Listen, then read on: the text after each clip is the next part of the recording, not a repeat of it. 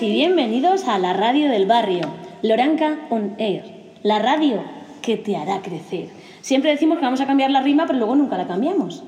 Vamos a comenzar hoy grabando porque tenemos un programa muy especial. ¿A quién tenemos, Alba Timón? Eh, a Blanca Vergara Durán, ¿Sí? eh, Loreto de la carrera Lanto, Lantarón. Lantarón, eh, psicóloga, Vale, tenemos a dos personas muy importantes en el mundo del feminismo en Fuenlabrada. Y no solo en Fuenlabrada, sino en Madrid. Y no solo en Madrid, sino en España. Y no solo en España, sino en el mundo mundial. Por favor, bienvenidas. Un fuerte aplauso a Loreto y a Blanca. Están rodeadas. Esto no han venido solas, han venido con un montón de cosas que contarnos, pero está la mesa de la radio llena de gente, gente muy importante en nuestro instituto que se va a presentar ella misma. Empezamos con... Em, yo soy Ariadna eh, Gálvez Mayo y soy alumna del barrio em, de primero de bachillerato. ¡Qué guayari! ¿Quién eres? Alba Timón hablaba, que es del grupo... eh, cuarto C. Muy bien. También tenemos a...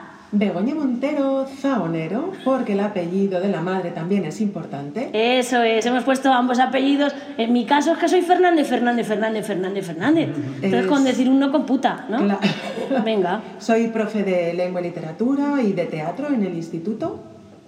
Y también tenemos a Carmen y a Noelia, que sois alumnas de... Cuarto Cuarto C. ¿Vale? Y estáis haciendo algo, algo tenéis entre manos los jueves por la tarde. ¿Dónde vais a ensayar los jueves por la tarde, chicas? En el... Bueno, hemos ido a varios sitios, ¿no? ¿Pero qué estáis vale. haciendo? ¿Qué estamos preparando? Una performance. para el 25 de noviembre. El 25 de noviembre es un día importante, ¿por qué? Porque lo de la mujer. Lo de la mujer, ¿qué es eso de lo de la mujer? A Lo de ver. la violencia machista. Vale, es el día contra la violencia machista, ¿no? Eh, hoy además es un día de huelga eh, estudiantil. Muchos decían que hacían huelga por la guerra. Digo, será contra la guerra. Entonces, es muy importante lo de la mujer, ¿vale? Que por favor indiquemos, pues, pues en qué consiste este día. ¿Cómo pensasteis en el teatro extraescolar del barrio Loranca? Chicas, contanos un poquito el origen. ¿Cómo empezó este proyecto de la Performance 25N con el barrio Loranca?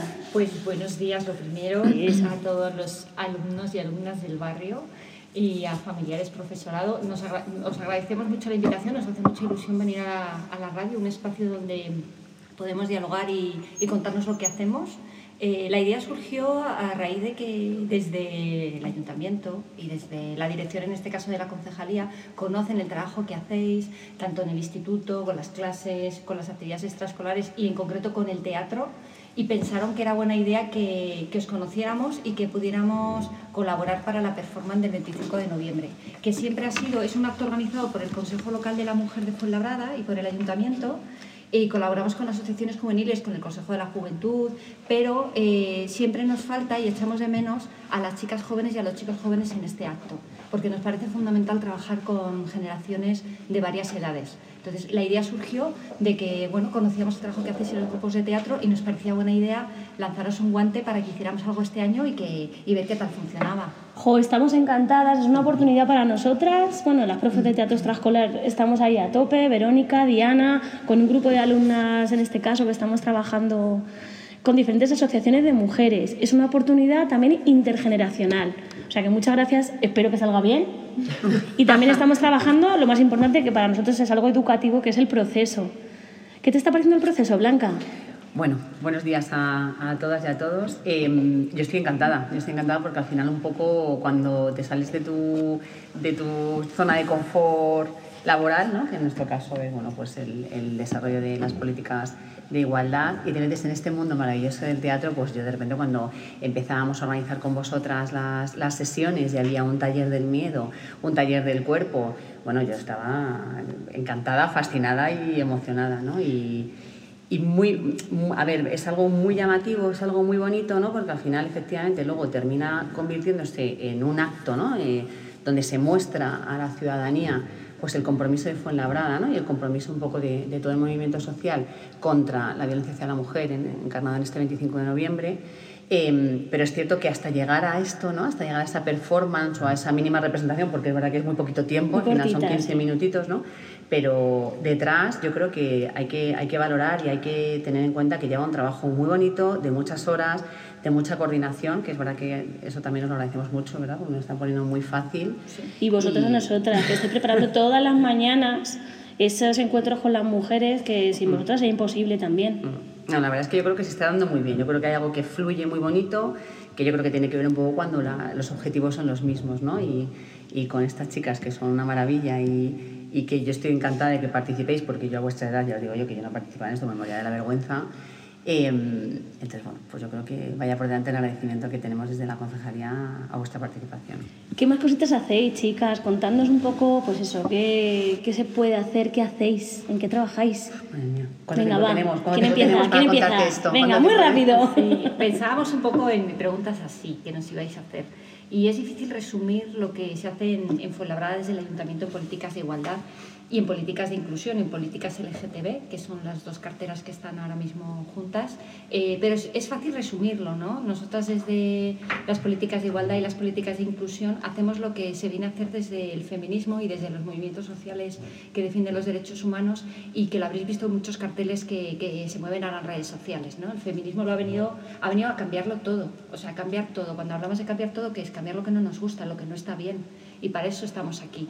Las políticas de igualdad, cuando leáis textos legales, siempre dicen una frase que a mí me hace mucha gracia, me llama la atención y, que creo que viene a colación de lo que preguntas, que es que las políticas de igualdad están para remover los obstáculos que impiden la igualdad efectiva entre hombres y mujeres. Eso suena muy rimbombante, pero en realidad si lo llevamos a la práctica tiene que ver con lo que vosotras estáis haciendo, ¿no? Es decir, pensar qué pasa en nuestro día a día con las mujeres, con las chicas, da igual la edad que tengas, cómo quieres que sea tu vida y si quieres una buena vida, una vida segura, una vida agradable, una vida divertida, pues hay que cambiar cosas y eso se hace con las políticas de igualdad que nosotras hacemos. ¿Cómo? A través de muchos programas. Trabajamos, eh, el primer programa, por ejemplo, más importante es el de participación, en el que tenemos el Consejo Local de la Mujer con todas las asociaciones que veis en los ensayos de los vídeos que os mandamos y que vais a conocer en los ensayos generales y en el 25.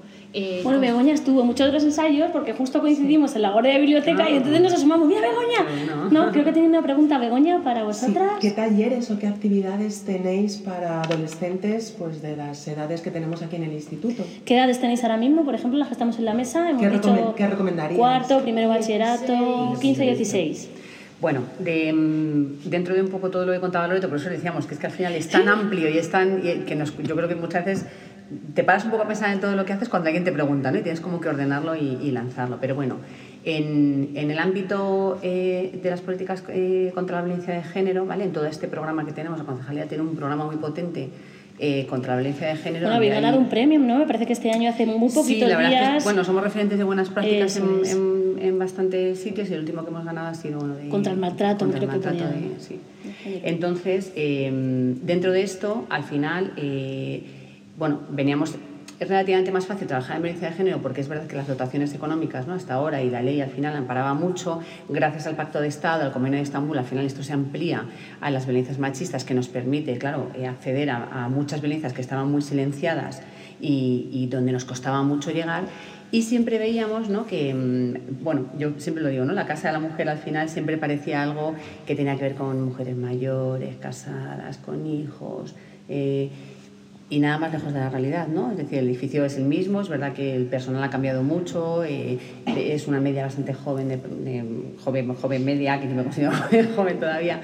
Eres, En eres. conclusión, que veíamos que teníamos ahí también una necesidad de poder eh, acercarnos a nivel un poco de toda la concejalía hacia la gente joven, ¿no? Era difícil también por eso, ¿no? Porque muchas veces cuando se nos coloca como una administración pública parece algo como, ¿no? Como así, re- recia, así firme, desagradable. Entonces, en la parte, por ejemplo, de, de violencia de género, eh, hemos lanzado varios talleres grupales para poder, bueno, tenemos un programa en concreto que se llama Conectadas, que seguro que os ha llegado también la información, que el Conectadas es eh, un programa que lo lleva, está vinculado a una psicóloga en concreto, que eh, lo que hace es que trabaja para y por las chicas jóvenes víctimas de violencias machistas, ¿vale? Ahí ampliamos un poco todo, no solamente es violencia de género, sino todo lo que, considera- que se considera violencia machista.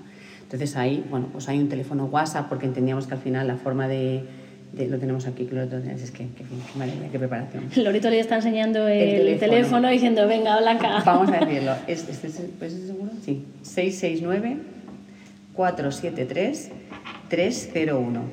Y este es un WhatsApp en el que puedes escribir. Claro, ese es un WhatsApp Muy que bien. está disponible eh, donde se pueden hacer cualquier tipo de consultas, eh, eh, tanto un poco de la gente que necesita que necesita ser atendida, como bueno, pues como que de un momento determinado necesito hacer una consulta, no quiero una atención individual, pues porque no me encuentro en el momento o porque me da vergüenza. Es un WhatsApp porque entendíamos que era una de las formas más accesibles y más rápidas que se estaban moviendo en los entornos jóvenes. ¿no? Aparte de eso, en la parte individual también tenemos un taller específico para chicas jóvenes, ¿vale? víctimas también de violencias machistas en grupo, ¿vale? donde se trabaja bueno, pues un poco las experiencias que han tenido o que están teniendo y donde hay un malestar que algo está generando y bueno, es un entorno guiado por una psicóloga y estamos también eh, ahora desarrollando un tercer taller, eh, también grupal, para chicas jóvenes, pero esta vez a través de referentes, ¿vale? Entonces queríamos sacar un poco ya esa parte terapéutica que entendíamos que por esos dos lados estaba ya siendo cubierta, donde a través de referentes, TikTokers, bloggers, Instagramers, eh, todo, ¿vale? Las chicas jóvenes, pues bueno, fueran creando un poco y fueran eh, guiándose un poco hacia figuras que fueran pues sanas, respetuosas, y, y, bueno, la verdad es que están funcionando bastante bien. ¿vale? Nos cuesta acercarnos a vosotras porque tenéis mucha, mucha actividad y mucho, mucho horario, pero, pero funciona Pero muy sí que bien. decía Ari, por ejemplo, que hizo algún curso en el centro 8 de marzo. ¿Te acuerdas de algo del curso, Ari? Am, era muy chiquitita, pero me llevaba mi madre y yo me acuerdo que era como, no era del estilo de los talleres que estáis mencionando, pero sí que era como de terapia corporal o algo así, no, no lo recuerdo muy bien, pero la verdad es que lo disfrutaba mucho, eso sí que lo recuerdo. Pues tendrás que volver, Ari. No, tendrás que volver porque seguramente hay un montón de talleres. Qué Yo bueno que lo recuerdes. Sí, sí, sí. Sí, es que claro, todo el área que se está mencionando Blanca es la de violencia de género, Eso es. tanto en atención, en prevención. Bueno, ahora los eventos del 25 de noviembre tienen que ver con prevención y con sensibilización. Eso es. En, la- en el 8 de marzo hay muchas actividades para mujeres y muchas de ellas es verdad que son para mujeres que, han- que tienen 18 años cumplidos, o sea, mayores de edad, pero también hacemos actividades grupales con, con chicas jóvenes. Hay una biblioteca, hay un centro de documentación que se llama María Moliner, donde podéis eh, hacer préstamo de libros, como en cualquier biblioteca, consultar. Mucha gente consulta, por ejemplo, para hacer regalos a niños y a niñas pequeños, o a hermanos, primos, eh, gente joven, y vienen para decirme, mira, tengo un chaval de 13 años, una chica de 15, no sé qué regalarle, le quiero regalar un libro, recomiéndame libros. Y allí tenemos una batería de libros maravillosos donde la gente consulta y luego mucha gente de institutos viene para hacer trabajos, por ejemplo, a esa biblioteca. Entonces trabajamos desde ahí. Y todos los cursos que hacemos pues trabajan eso, salud, bienestar, relajación, alimentación, sexualidad, eh, autonomía, autoestima, cantidad de temas. Hacemos de todo lo que os podáis imaginar, desde inglés para viajeras hasta talleres de artesanía, grupos de teatro, que también. Sí, sí, el de Teatro 8M, muy es de. Masterchef, es solo para chicos o preferentemente para para chicos. hombres. Qué Porque no trabajamos solo cocina, trabajamos con los hombres, qué significa la, la conciliación y la corresponsabilidad.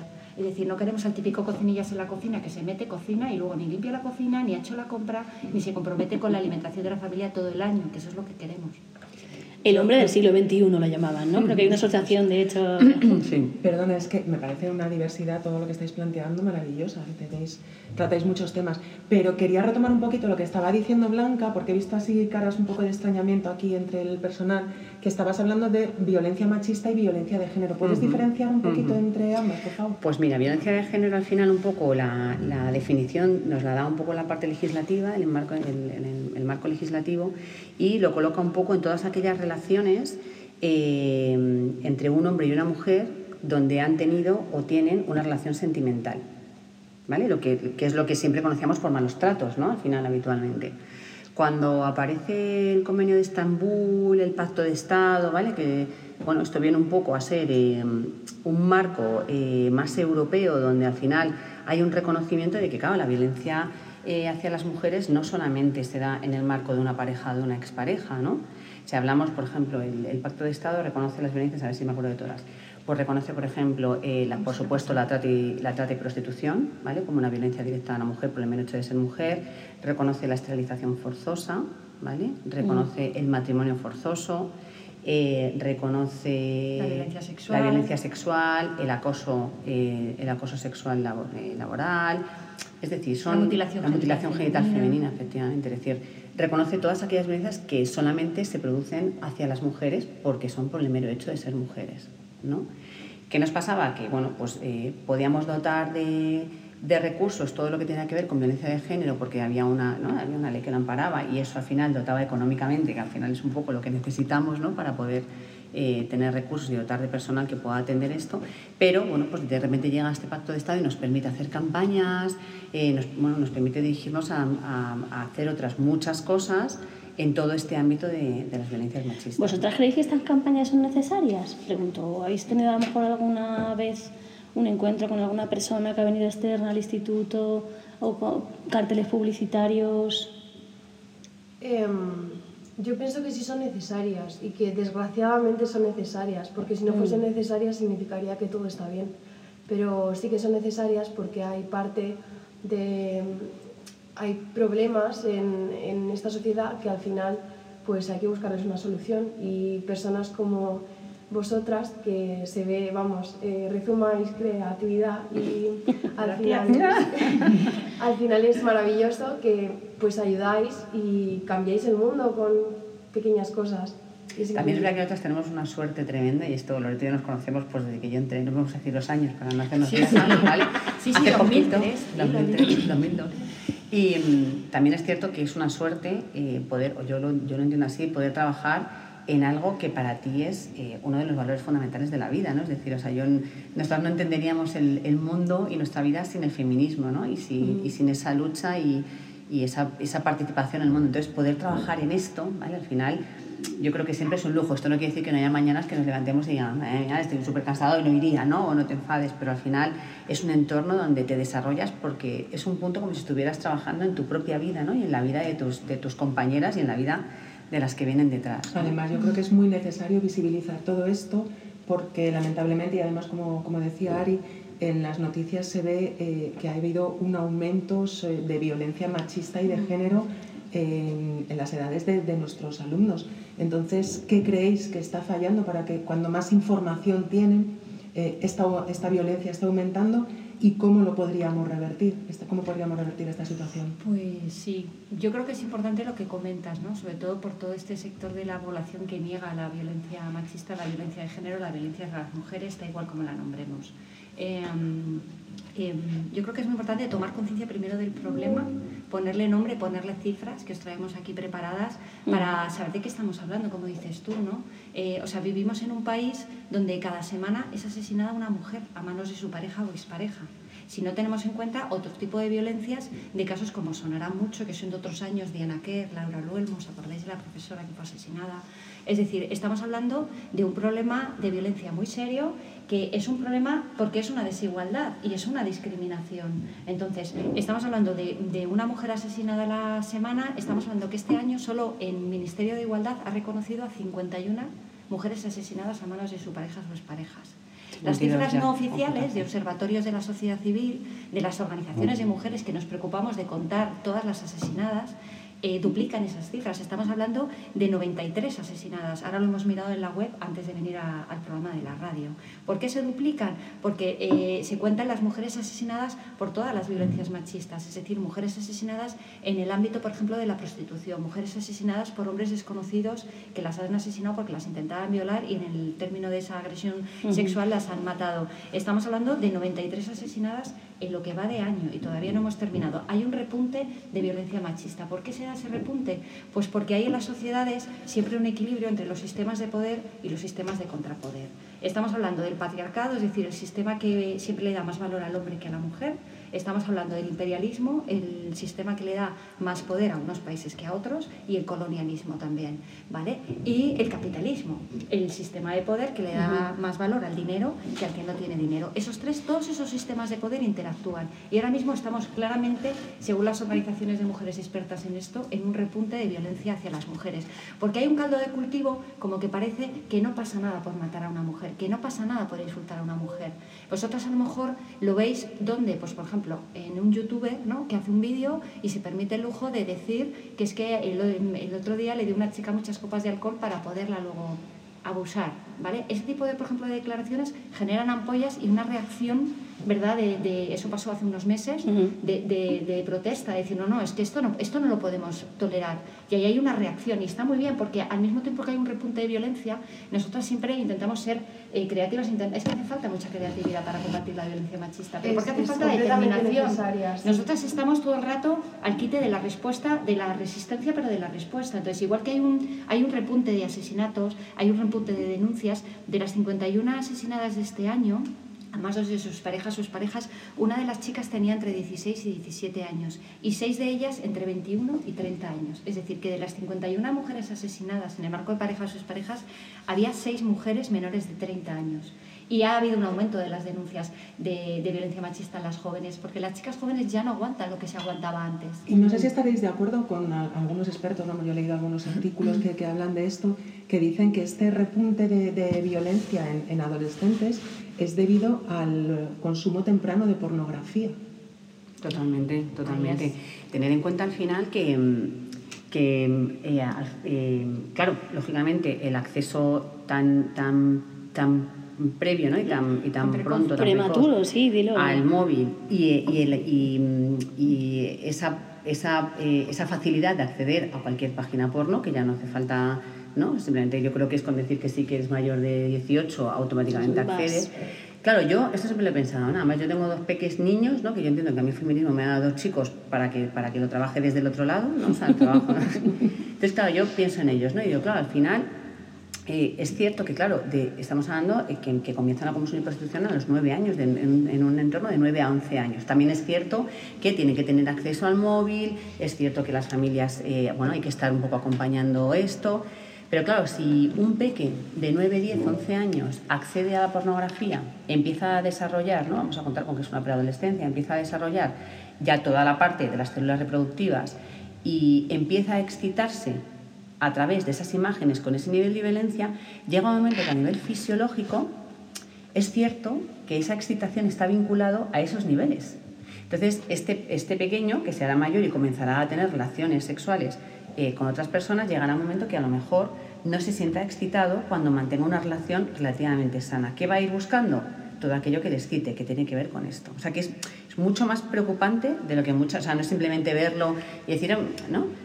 sin contar, por supuesto, porque esto sería para hacer 14 programas de radio, con, con, los, con, lo- con, ¿no? con al final lo que se ve y, y la mujer en la pornografía dónde está, ¿no? y que se muestra. Y, y, de hecho, mira, no hace mucho estuvimos viendo una tesis doctoral eh, que hacía, creo que, lo digo un poco de memoria, que hacía una búsqueda de, eh, o sea, contabilizaba cuáles eran las búsquedas en pornografía con mayor número de entradas ¿no? en Google. Y había muchísimos que tenían que ver con violaciones y con familiares. Eh, padre viola hija, padre, ¿no? Entonces al final eh, todo, todo esto no es gratuito, es decir, todo esto responde a que es una necesidad de, yo, de, de que yo me voy a excitar cuando vea ese nivel de violencia, ¿no? Ese nivel de dolor, ese nivel de violencia o eh, vírgenes desvirgadas. Sí. Sí, además, y porque no nos podemos engañar, o sea, ya lo decían las feministas radicales de los años 70 cuando empezó la pornografía, chicas. Estudiar, leer historia, eh, escuchar y, y aprender teoría feminista. Las, las feministas radicales de los años 70 cuando empezó la pornografía dijeron, esto es violencia, y es violencia sexual grabada, y esto va a afectar y va a empeorar la vida de las mujeres y, ojo, la vida de los hombres, porque es lo que dice Blanca, la pornografía no es sexo, la pornografía es violencia grabada, y lo que estamos viendo no es ficción, es real, es una mujer que está siendo violada, que está siendo forzada, que está siendo vejada, y eso al final, eh, por desgracia, es muchas veces la única educación sexual que tienen los chicos y las chicas jóvenes, y afecta a cómo ellos ven la realidad. Un chico que ve pornografía no va luego a tratar con respeto a una chica cuando se acueste con ella. Porque, porque ha aprendido eso, ha aprendido violencia. Entonces, ojito con la pornografía, el, feminismo y los colectivos feministas estamos en contra del acceso a la pornografía por parte de los, de los menores de edad, pero somos críticas con el consumo de pornografía por parte de los adultos también, porque la pornografía es la teoría y la violencia sexual es la práctica, así lo dicen ellas. Y es que es una escuela de desigualdad la pornografía, es lo que hay, es muy grave ese problema, muy grave. Nos habéis dejado sin palabras. Hay aquí gente en la mesa que está totalmente, ¿no? No os Estamos asustéis, no sé. escuchando. Esto es para que os suméis, no para que os asustéis. Sí, no, estamos realmente escuchando moderno, y- ¿no, chicas? Todo el Sí, mundo lo ve, lo consume, sí. lo comparte. De hecho, el año pasado tuvimos talleres de sexualidad por parte del AMPA eh, que mm, los impartía eh, Silvia Pérez, que es una Eh, la conocéis por aquí, veo. Sí. Y mm, eh, fue maravilloso porque, bueno, eh, tuvimos talleres en cuarto de la ESO y en tercero de la ESO, que, mm, bueno, se decidió así por parte del AMPA, que eran, pues, más o menos los grupos como eh, que más lo necesitaban, que lo necesitamos todos, pero al final hay ciertas edades que, en las que hay que eh, indagar con eso. Claro. Entonces, em, sí que es verdad que a- a estos talleres se han ido haciendo más y más cada vez, pero todavía falta mucho y, ne- y necesitamos más talleres y más clases e incluso que los propios eh, profesores de asignaturas que tengan que ver em, intenten buscar información e informar a los alumnos. Lo trabajan en transversalidad. Hace falta moverse, Que es tengan verdad. que ver y que no tengan que ver. O sea, cualquier profesor es un modelo para sus alumnos. Tanto si es chico como si es chica, como si es chique. O sea, eh, los profesores son vuestros referentes, también vuestros iguales. Y es muy importante. Es muy importante, sí. Tenemos como docentes, como sociedad, como pues, alumnas, ¿no? también la, la necesidad de seguir moviéndonos. Ojalá poder estar aquí mucho más rato, chicas. Muchísimas gracias por este golpe de realidad. Hemos acabado así como, bueno, realmente hacen falta datos, hace falta saber que existe y hace falta gritarlos y bailarlos. Eh, nos vemos el 25N. Y qué bueno contar con jóvenes Y que siempre tenéis encima, ¿verdad? El, la- el peso de, no, es que la juventud no, no sabe nada, está... No, no, hay, No jóvenes y jóvenes como vosotras que estáis muy implicados y muy comprometidos. Y Así nos que- quedamos con todos los proyectos y actividades que ofrecéis a nuestros jóvenes pues para, para que tengan información y que, que puedan seguir desarrollándose. ¿Os parece que decimos así al final, a lo mejor una palabra, una pequeña frase con la que me haya quedado? Entre todas, empieza Ari. Mm, mm, no sé, no se me ocurre, Diana. ¿No? A ver, alguna cosita. Venga, Begoña. Tolerancia. Tolerancia.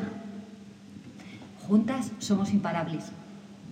Mm, Yo diría esperanza. Os miro y diría esperanza. Noelia.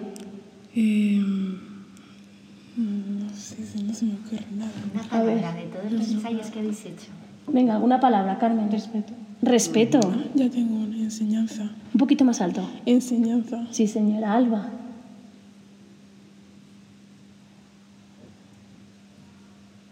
Una palabra, venga, que esté relacionada con emoción, con todo lo que estáis viviendo. ¿Habéis disfrutado en los ensayos? ¿Habéis compartido? Sí. Experiencia al final, ¿no? Os estáis llevando. Algo nuevo. claro. Sí. Que la radio impone, ¿eh? Y más pues vosotras, que jo, yo pensé que hablaba rápido, pero llegan Loreto y Blanca y es imposible. Tienen Estamos tantas un cosas. esfuerzo porque Loreto y yo somos de las que no, se, de las que no nos entiendan hablar por su Lo sé, lo sé. Bueno, chicas, muchísimas gracias desde el barrio Loranca. Agradecemos la visita y ojalá todos nuestros escuchantes, escuchantas, espectadores de audio. Me me está mirando Begoña mal porque le acabo de dar una patada al diccionario. Bueno, que nos escuchéis, que es un mensaje que tiene que llegar. Seguimos moviéndonos. Muchas gracias. Gracias.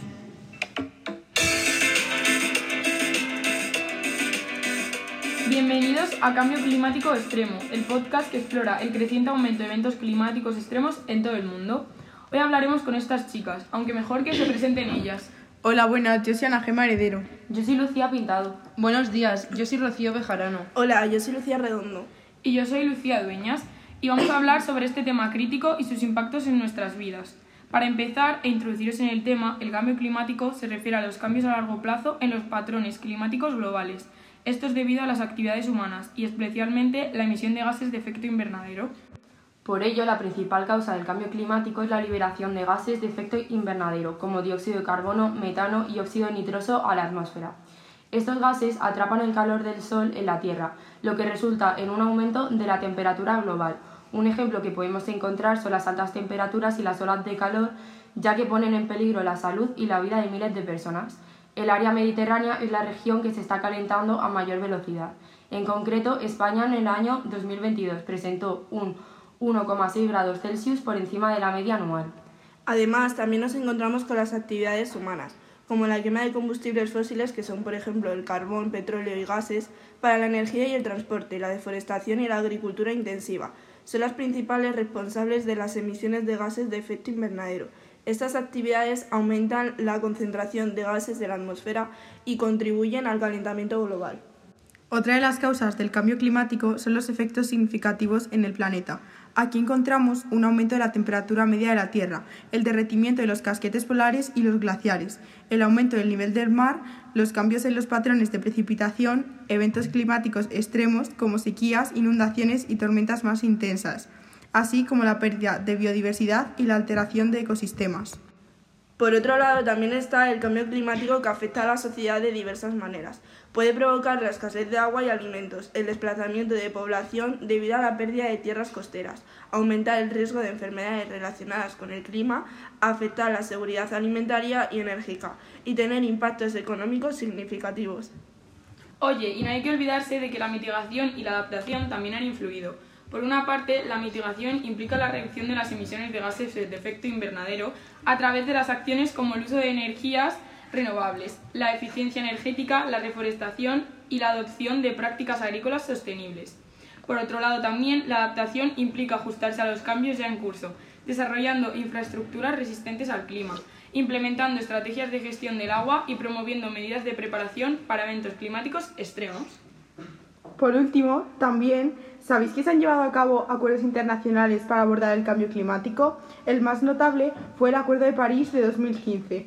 Este acuerdo busca limitar el aumento de la temperatura global a menos de 2 grados Celsius, por encima de los niveles preindustriales, y promover esfuerzos para limitar el aumento a 1,5 grados Celsius. En las últimas décadas hemos sido testigos de un aumento alarmante en eventos climáticos extremos, desde sequías prolongadas y olas de calor intensas hasta inundaciones devastadoras y huracanes más potentes. La frecuencia y la intensidad de estos eventos están en constante crecimiento.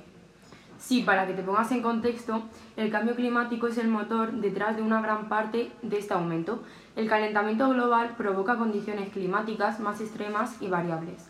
Las temperaturas más cálidas pueden aumentar la evaporación y la intensidad de las tormentas, lo que lleva a inundaciones más graves. Pero, ¿cuáles son las consecuencias reales de estos eventos extremos? Pues mira, una de las consecuencias son los eventos climáticos extremos que tienen un impacto significativo en la seguridad de las personas y la economía. Estos provocan daños a la propiedad, pérdida de vidas humanas y el desplazamiento de comunidades enteras. Además, aumentan la presión sobre los sistemas de salud y la disponibilidad de alimentos y agua. ¿Alguna conoce algún evento climático con gran impacto durante los últimos meses? Claro que sí. El pasado 19 de octubre de 2023 pasará a la historia como el día que cayó más lluvia sobre Madrid capital en al menos los últimos 100 años. Las previsiones no apuntaban a que iba a descargar tal cantidad de agua, pero la borrasca Alin tuvo mayor intensidad de lo esperado y la estación de Retiro, la más antigua de la ciudad, registró 114 litros por metro cuadrado. Tienes razón, me he informado de que la lluvia se distribuyó de forma desigual a lo largo del día, con un inicio tímido y cantidades normales para una borrasca otoñal, pero la situación atmosférica se empezó a poner más seria a partir de las 11 de la mañana cuando las cantidades de agua aumentaron de forma muy sostenida y cantidades por encima de los 10 litros por metro cuadrado durante cuatro horas seguidas, según los datos de la Agencia Estatal de Meteorología recogidos en retiro. Entonces, Ana Gema, ¿se te ocurre qué podemos hacer para enfrentar esta creciente amenaza? Desde mi punto de vista, es esencial adaptarnos al cambio climático. Esto implica la planificación de infraestructuras resistentes al clima, la gestión de recursos hídricos y la promoción de prácticas agrícolas sostenibles.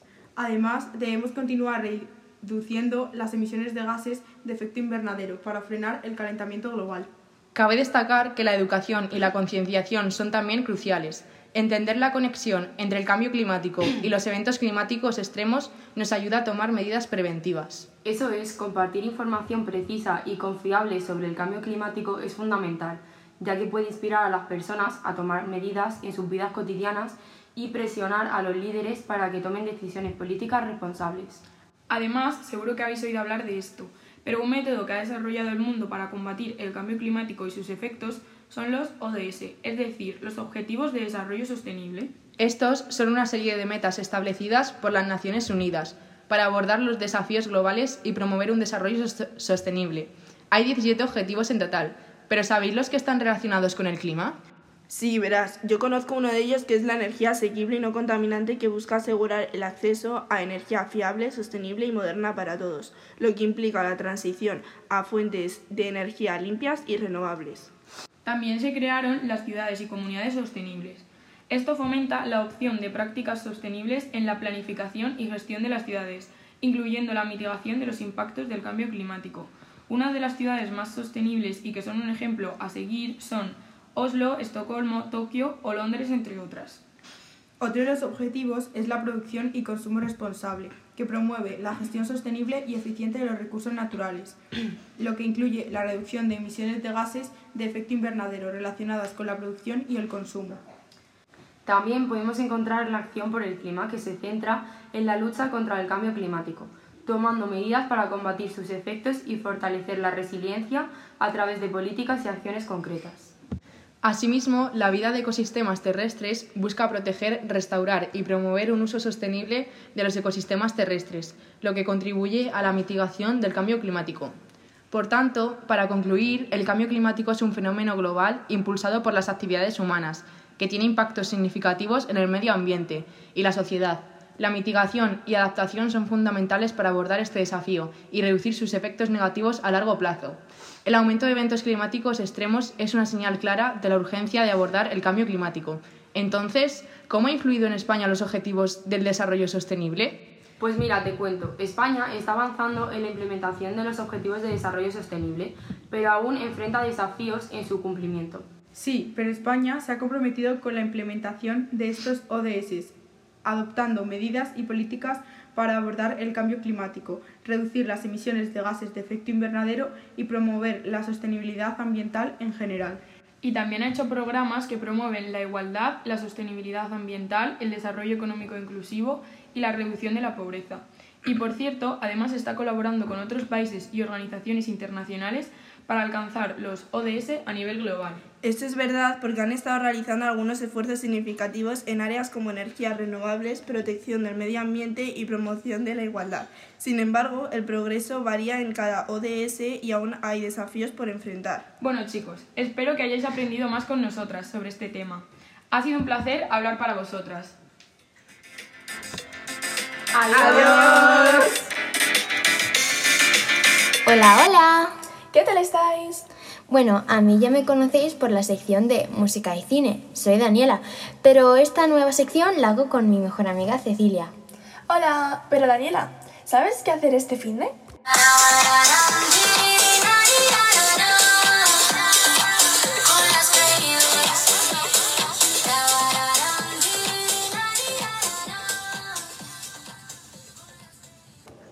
Seguramente os cansaréis de esta música de tanto escucharla. Sí, en esa sección vamos a hablar de actividades que hacer este fin de y en vacaciones. También va a haber diferentes partes.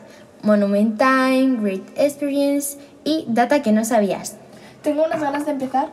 Sí, yo también tengo ganas, pero bueno, sigamos. Sí, y una pregunta.